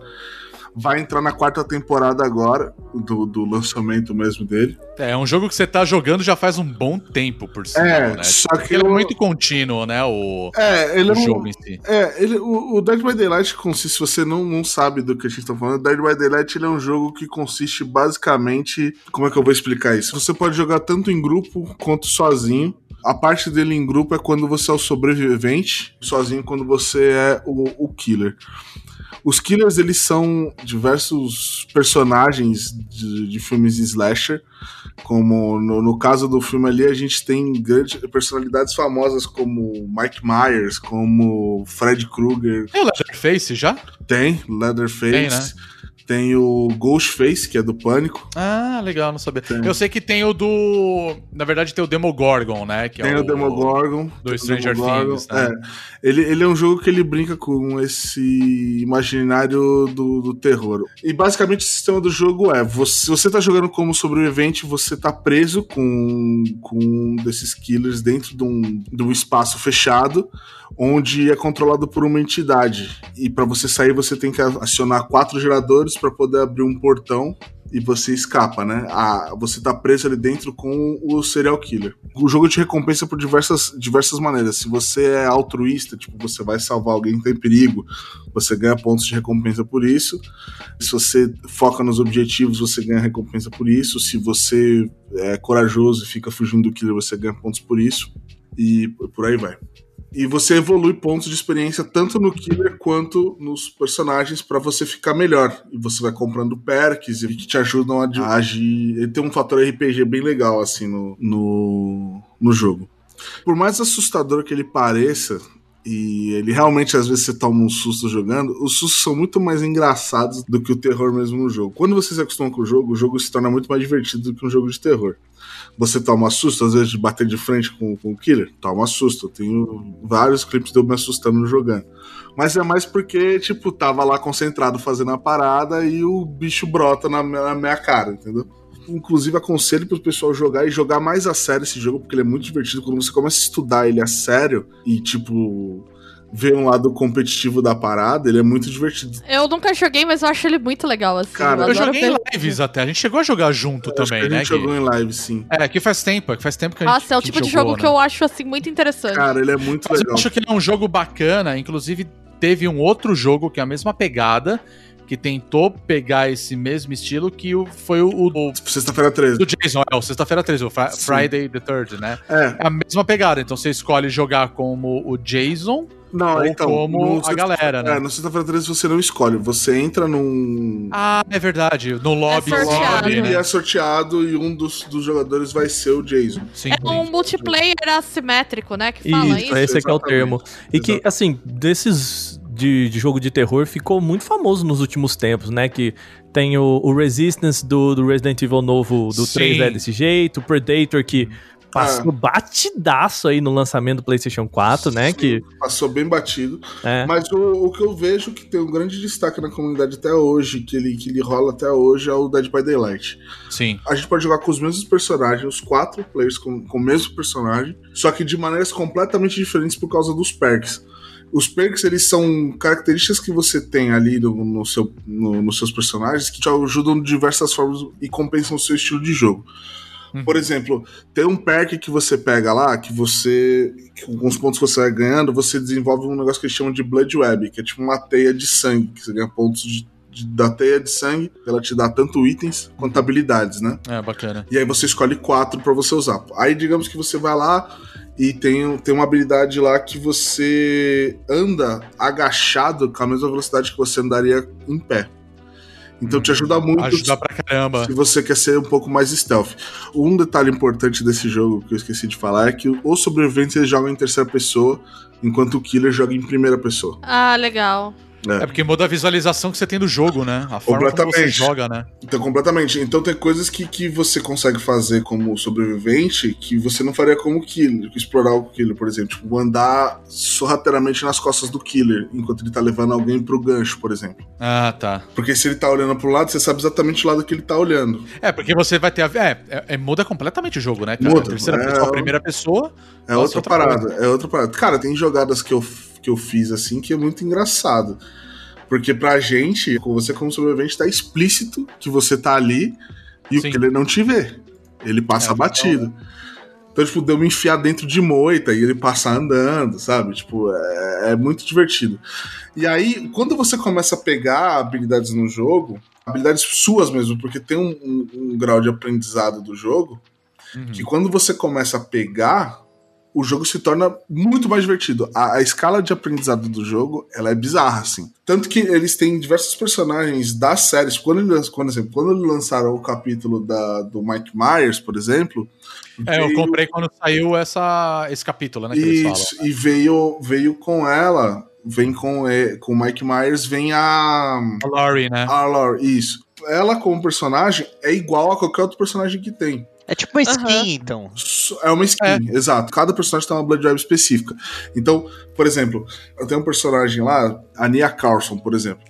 Ela dá três perks específicos. Se você vai na Blood Web dela e libera esses três perks específicos em determinados levels, eles começam a aparecer na Blood Web de outros personagens. Pra você ter, é, por exemplo, você quer montar uma build específica de Fast Vault, que os caras chamam, que é pular janela com velocidade, você tem que ir, ir aumentando o level de alguns personagens para ir habilitando na Blood Web de outros para você poder montar essa composição, né?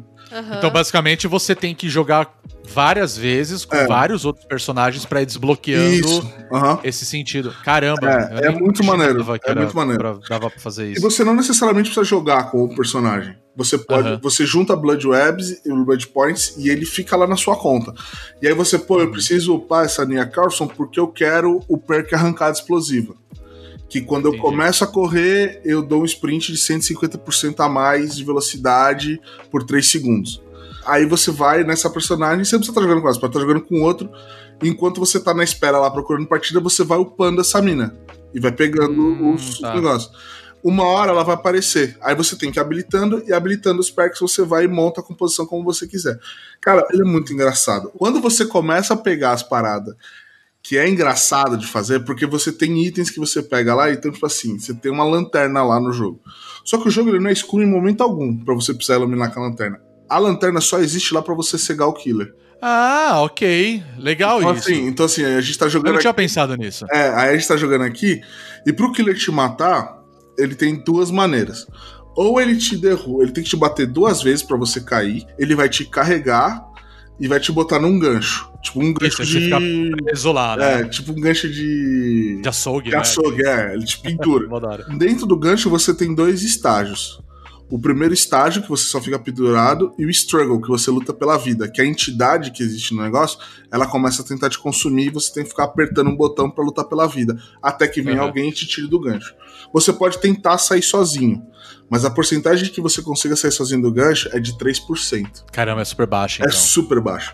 Só que existe um perk que garante 100% de chance de que você vai conseguir fugir do gancho. Eu ia te perguntar um negócio. Por exemplo, Legal. vai, é, eu sei que você. Eu lembro que quando eu comprei o jogo, né, pra, pra jogar, eu, eu- não me pegou muito, na época, pelo menos. Talvez me pegaria mais agora sabendo. É porque quando você joga em grupo, o jogo é completamente diferente. Ele é, É, muito tem mais essa também. divertido. É. Mas aí eu digo assim, vai. Eu lembro que começa com, acho que quatro personagens, se não me engano. Não, tô chutando. seis, é, são seis, se. Tá, seis personagens, aí sei lá, ainda tinha a Lori a mais, porque eu tinha comprado o Você tinha pacote lá comprado com do, pacote, isso. do Halloween, né? Uhum. E aí vamos supor, vai, eu vou jogar com, sei lá, com a Lori mesmo. Legal, aí tipo, vou desbloqueando os perks. Tipo, eu consigo usar esses perks em outros personagens ou ele fica travado com a Sim. personagem que eu tô jogando mais? Então, é, é tipo assim: você precisa. Pra você liberar perks com os personagens, você precisa subir a Blood Web deles. Existem perks que são disponíveis pra todos, e existem perks que são exclusivos de cada personagem. Ah, ok. Só ok. que você consegue desbloquear ele pra outros personagens em levels específicos. No- acho que é do part... no 35, no 40, no 45 e no 50. Caramba, Aparece. você tem que upar pra caramba, então, É, os personagens. É. E aí você pode resetar. Se você reseta a contagem do Blood Web dele, ele volta pro level 1 Hum, e você ganha um tier, né, de com o personagem. E aí você habilita skin e umas perfumaria quando você vai zerando essas paradas. sim, sim. Tem um personagem que eu acho muito legal, que é o Bill do Left 4 Dead, aquele velho que fuma um Pode charuto, tá ligado? Aham, lembro. Ele tem um perk, por exemplo, que ele é o único personagem que tem um perk que você consegue liberar pros outros, mas é dele esse perk que ele consegue levantar sozinho. Se o killer te derruba, você fica no chão. Se ele não te pega, você vai ter, tipo, juntando energia até chegar alguém que possa ir lá, mexe rapidinho em você, te cura e você levanta. Ah, entendi. O Bill tem um perk que ele consegue levantar sozinho, uma vez. Ele consegue levantar Uhum. sozinho. Então, é, mano, é muito louco. Ah, legal. E do mesmo jeito que existe os perks pros sobreviventes, existe pros killers. É justo, né? Ligado? É. Então real é os killers, os killers têm uns- um perk lá que é, é um dos mais famosos que chama Barbecue in Chile. Que o Barbecue in Chile, o que, que ele faz? Quando você coloca alguém no gancho, você vê a aura dos sobreviventes que estão a partir de um raio de, sei lá, 30 metros de distância de você. Ah, você consegue ver outros personagens. Você vê onde estão os sobreviventes. Se, se o personagem está dentro desse raio de 30 metros, ele não aparece. Que roubado. Nossa. É muito- não, é, é- é roubado. Os killers, os killers, eles são muito roubados. Ah, não, mas assim, mas ele tem que ser, né? Porque Ele tem que ser, porque ele tá jogando, ele é porque ele tá sozinho jogando contra cinco, né? quatro. Exato. É. É contra quatro, é Exato. verdade.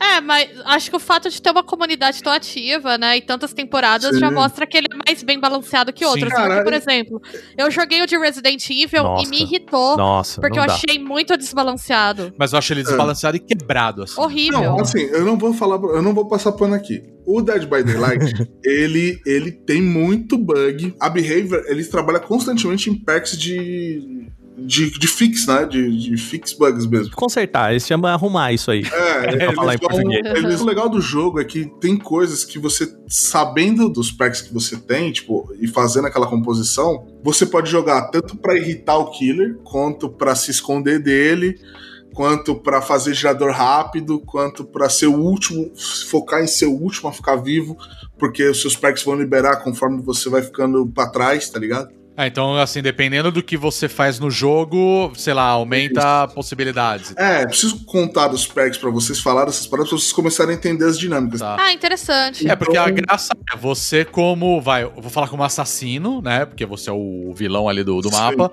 você tem que evitar ao máximo com que as pessoas fujam É, daquele seu ambiente. objetivo é pegar os personagens, exatamente. E aí a galera que tá tentando fugir, obviamente, é o contrário, tipo, você tem que fugir, escapar daquilo fugir. ali. Cara, teve partidas que eu já joguei que a gente, que o killer não viu ninguém dos sobreviventes. A gente simplesmente foi tão rápido Caralho. e fez tão rápido as paradas e escondido que ele não viu ninguém. Ah, mas é legal Legal. porque você mostra, tipo, infinitas. Inf mano, é Jogadas, infinitas, infinitas possibilidades. Então, assim, É. É, uma partida nunca vai ser igual a outra, Exato. né? nunca, nunca. É Isso que é muito louco. Mesmo porque às vezes aparece o mesmo killer e você joga uma partida, tipo, tem a Nurse, por exemplo, que é uma personagem que ela é uma enfermeira amaldiçoada lá. E ela se teleporta pelo mapa, ela atravessa a parede, os caras. Ela é uma filha da puta, é uma desgraçada. Todo mundo sabe jogar com ela, é um, é um inferno jogar contra ela. E ela tem, por exemplo, um pré que chama, que chama Chamada da Enfermeira. Que ela, dentro de um raio específico, ela consegue ver players que estão se curando. Hum, às vezes seu amigo tá machucado, você tá na ânsia de ajudar ele, mas é melhor você não curar ele porque ela pode ver onde vocês estão, tá ligado? Entendi, sim. Então, às vezes, é melhor você se manter machucado. Aí o cara, às vezes. Aí tem um cara, por exemplo, tá com um perk que chama. Resiliência, acho- algo assim. Quando você tá machucado, você faz tudo mais rápido. Mas você a sabe que janela. o, o inimigo, tipo, quando chega no começo, você já sabe o que, que ele escolheu Não. e tudo mais? Você não sabe. Ah. Você vai vendo Ah, conforme tá. você vai aprendendo. Você, tipo assim, porra, como é que esse filho da puta sabia que eu tava ali? Porque você já sabe como que funciona aquele. Ah, você só vai saber quem é seu assassino se você vê ele Se só- ou se você deduzir pelas coisas que estão acontecendo. O killer, ele sabe. É, é, quando, quando tá no lobby, o, o a visão do killer, você tá vendo as costas do killer e os quatro sobreviventes. Então você sabe pelo menos quais itens cada um tá usando. Então, Ah, assim, tá. você vê, aí você vê lá, você fala, ah, filha da puta tá com a chave. Porque além do, do- de você poder fugir pelos geradores, quando, quando existem, por exemplo, mais geradores feitos do que, do que sobreviventes, aparece randomicamente no mapa uma escotilha de fuga. É um. Esse jogo então é um roguelike, é isso? Hum, Mais ou menos. Ele tem esse elemento roguelike de ser randômico, mas o mapa ele não muda. O que muda é onde estão ele- os elementos que, que, são intera- que você interage. Por exemplo, você nasce na Elm Street, que é o do, do, do Fred Krueger, que é outro Fred killer filha da puta, impossível, e eles bufaram esse arrombado. Então, mano, é impossível. É uma raiva absurda que eu passo contra ele. Mas enfim, você tá lá na Elm Street. Aí você. Aí, por exemplo, tem um gerador no segundo andar da primeira casa. Na outra partida você joga cai na Elm Street de novo, esse gerador necessariamente não vai estar lá. Aham. Entendeu? Puta, então a graça do jogo é você estar jogando com pessoas conhecidas, com uma É. equipe mesmo, sei lá, num Discord da vida, pra você ir trocando ideia pra ter estratégia É. pra vencer. Mas isso é multiplayer, né? né? Isso aí é a Sim, vida sim. do multiplayer. No, no- Mas isso não é uma coisa, por exemplo, que tem nativamente no jogo. O legal do jogo mesmo, o legal de sobrevivente mesmo, é, seria se a comunidade se ajudasse e a, a comunidade não fosse tóxica igual a comunidade Ah, de não, jogos. Guizão, mas você tá, você é. tá querendo demais de, Tá de jogador de videogame. É, Porque o exatamente. jogo- Porque o jogo ele não tem nenhum sistema de chat durante a partida. Não tem como Então, você é- se comunicar. E a ideia, a ideia é que as pessoas se interajam e, e se ajudem. Mano, no máximo tem dois botões, que é um e dois que você faz mímica. Uma você chama e a outra você aponta para um local. Então, Tá. basicamente, é você tentar se comunicar com a galera e sem falar.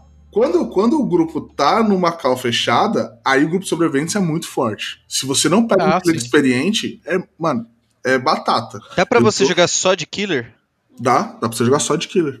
Só Você escolhe. Você escolhe, Você você escolhe. Você, você entra quando você tá no- na tela inicial do jogo, você, você escolhe é, se você quer jogar como killer ou como sobrevivente. Aí, Pedrinho, vamos jogar, você joga de killer, velho. Não! não! Muito bem, falamos bastante aí as nossas indicações, o que estamos jogando, assistindo, lendo também. E aí, é claro, a gente sempre pede para que você, ouvinte, também fale pra gente o que você está fazendo. E claro, acaba sendo até uma indicação pra gente aqui, tá no papel aí de trazer a indicação. E aí você já sabe encontrar a gente, bonusstage.com.br e claro, as redes sociais que eu vou pedir pra vocês falarem. Então vamos lá. Wagner Waka, eu quero que lá. você fale aí os dois T's, Twitch e Twitter, onde encontrar a gente. A gente tá lá na Twitch e no Twitter em arroba bonusstagebr. Lembrando que, né, aí agora acho que na semana feriado a gente fez um pouquinho mais, mas via, via de regra, terça, quarta e quinta, 8 da noite na Twitch com joguinhos novos. Pedro Solino, fala aí pra gente o nosso Facebook e Instagram. É o facebook.com.br bonusstage e o arroba bonusstage no Instagram. E aí, Bia, eu vou falar pra você falar do Apoia-se, nossa campanha de financiamento coletivo. Nós estamos no apoia.se barra com a nossa campanha de financiamento coletivo. A partir de R$ reais, é, vocês podem começar a ajudar a gente, ter acesso aí ao chat, a outros conteúdos que a gente vai estar produzindo. Ajudem a financiar para eu comprar livro de terror que tá caro. É, gente. ajuda a pagar os boletos aqui que, né, dá pra fazer As tudo isso. continhas do site, deixar tudo no ar, tudo funcionando bonitinho. E agradecer a E todo a mundo gente- que participa, né, cara? Porque a gente Com tá certeza. tendo a sorte aí de ter um pessoal apoiando a gente. Muito obrigado sempre. E claro, a gente também quer fazer mais conteúdo, só que a gente só vai conseguir fazer com essa ajuda mesmo. Tanto que o nosso último tier aí envolve programa de culinária. Eita, já vou. Verdade. Cara, já, já, já vou. Esse aí, ô, Guizão, me deixa ser diretor, cara. Eu tô lá assim, sabe? Entendeu? O Eka é estudando. especialista. Deixa, você tá aí, né? Nesse, nesse consumo. Nesse ramo. Estúdio de meio, né? Nesse estúdio de Sim. meio. To- Total, total. A gente ainda vai gravar um podcast sobre programas de culinária, cara. Sério. Meu sonho. Só, só pela zoeira. A gente vai organizar isso. Mas é isso, pessoal. Então fica aí o nosso grande abraço. E claro, já que nós estamos no momento de quarentena, fique em casa se você Uhum. puder. Em casa, arrombado. Cuide de você, cuide da sua família, cuide dos seus entes queridos. Use máscara e passe um álcool gel na mão aí, sempre que possível, para você evitar qualquer tipo de contaminação. Que logo mais já tá acabando, a gente torce para que isso acabe o quanto antes. Pois é. Beleza, pessoal? E mais uma vez, muito obrigado a vocês, meus amigos, por estarem me acompanhando aqui em mais um Bônus Cast. Lembrando que nós somos o Bônus Stage e a gente se vê semana que vem. Um grande abraço, quer dizer, um totozinho aqui de cotovelo, né? É. Uhum. Distanciamento é importante nesse momento. Wakanda Forever pra vocês. Vida longa e próspera, o que você quiser, um tchauzinho aí. Então, até semana que vem, galera. Tchau. Tchau. Tchau, tchau.